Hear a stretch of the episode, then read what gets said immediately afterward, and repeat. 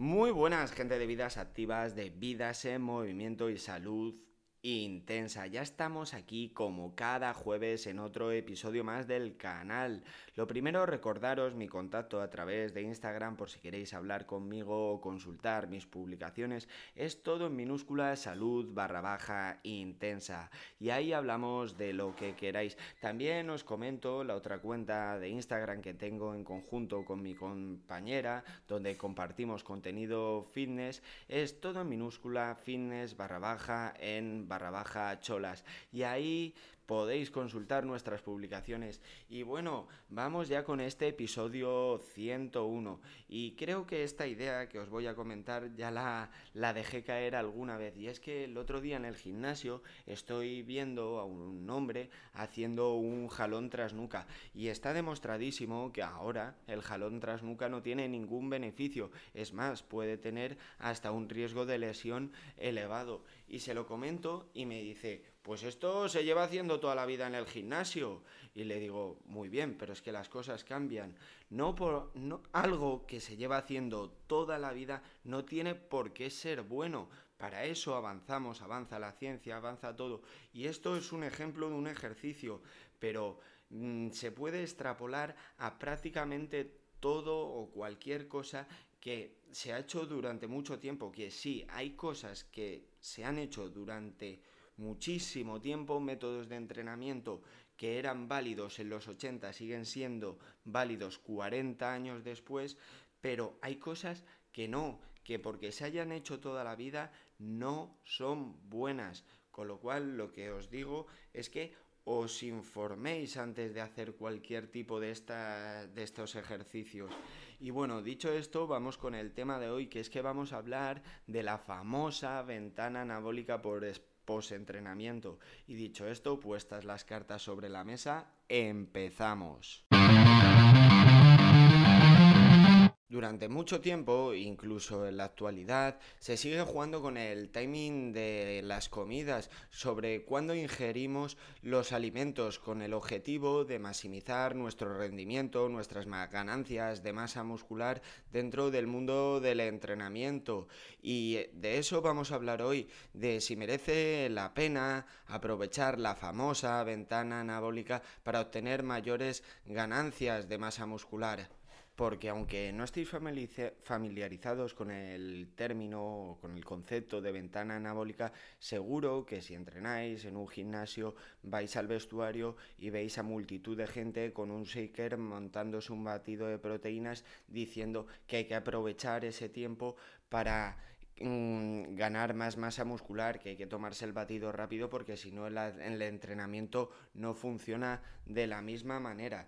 Y esto es el concepto de ventana anabólica. Vamos a explicarlo un poquito mejor, aunque ya lo he explicado en otros episodios. Bueno, pues vamos a ver qué significa esto de ventana anabólica. Ventana quiere decir porque es un tiempo, porque es un periodo de tiempo que generalmente se suele decir después del entrenamiento entre media hora, una hora o incluso dos horas, con lo cual el término ventana hace referencia a ese periodo post-entrenamiento de vamos a poner mm, de media hora a una hora y anabólica.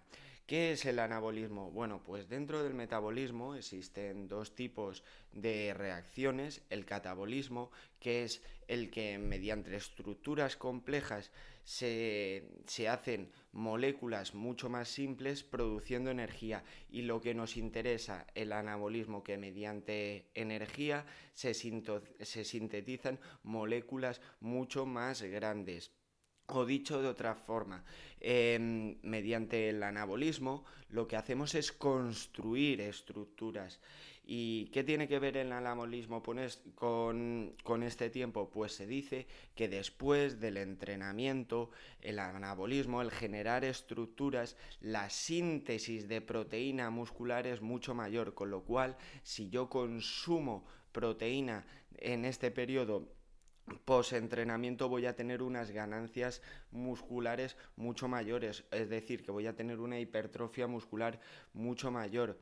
Eh, ¿Qué hay de verdad en todo esto? Pues bueno, vamos a ver, lo primero vamos a analizar cuánto es el consumo de proteína y es que la ciencia, la evidencia científica te dice que tienes que consumir pues entrenamiento o bueno, eso es lo que se decía, unos 25 gramos de proteína o más o menos entre 0,4 gramos y 0,5 gramos por kilogramo de peso. Consumirlos, como ya he dicho, en ese periodo post-entrenamiento de media hora a una hora. ¿Esto es realmente cierto? Pues bueno, hay diferentes estudios que demuestran que no es real, que esta ventana anabólica es mucho más amplia de lo que nos creemos y que se podría prolongar hasta las 6 horas. Es cierto que puede haber una pequeña eh, predisposición a una, a una, mayor síntesis proteica en periodos cercanos al, a después del ejercicio, pero también hay un estudio súper interesante que merece la pena leerlo, o por lo menos leerte el resumen, es que compara dos grupos, uno que toma 25 gramos de proteína una o dos horas previas, preentreno a, a la actividad física y otros que lo toman eh, posentreno aprovechando esta ventana anabólica. Y los resultados son que no hay ninguna diferencia, con lo cual ya estamos tirando eh, por ese mito de estamos tirando ese mito de que la ventana anabólica existe por si mm, obtienen el mismo resultado tomando la misma cantidad antes y después, quiere decir que nuestro organismo no, eh, no sintetiza mejor la proteína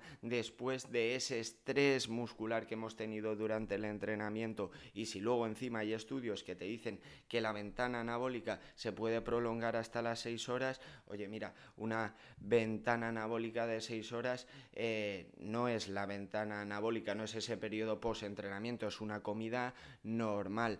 Con lo cual creo que queda bastante descartado el mito de que la ventana anabólica existe. No existe ese periodo donde eh, voy a ganar más masa muscular por ingerir una cantidad de proteína y de proteína con carbohidratos, generalmente suelen ser los batidos post-entreno, no va a haber un beneficio por ingerirlo en ese tiempo. Yo creo que nos tendríamos que preocupar mucho más sobre qué ingerimos en una comida después del entrenamiento, que cuando la ingerimos, porque es mucho más importante eh, fijarse en los nutrientes que vamos a tomar que cuando los vamos a tomar, porque sinceramente al final, como digo siempre, si yo tengo que adaptar mi vida a la dieta, a la comida, eh, mi vida al entrenamiento, me va a ser imposible, o soy un profesional que se dedica a ello,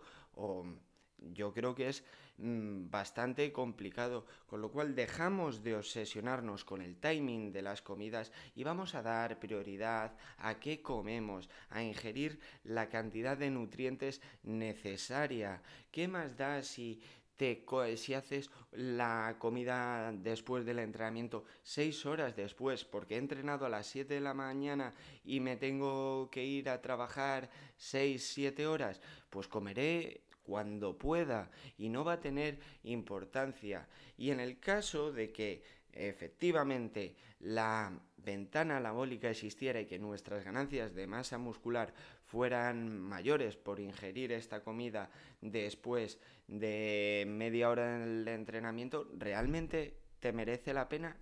¿Sería tanta la diferencia? No sé, yo creo que esto nos, nos lo tendríamos que plantear, pero la realidad es que sigue muy arraigada este, este mito de que la ventana anabólica es real, porque tú vas a cualquier gimnasio y ves a todos los chavalitos con su shaker tomándoselo y diciendo y comentando entre ellos, anda, tómate la proteína que te tiene que hacer efecto el entrenamiento. Y dices, pero vamos a ver esto no tiene ningún sentido, no es necesario.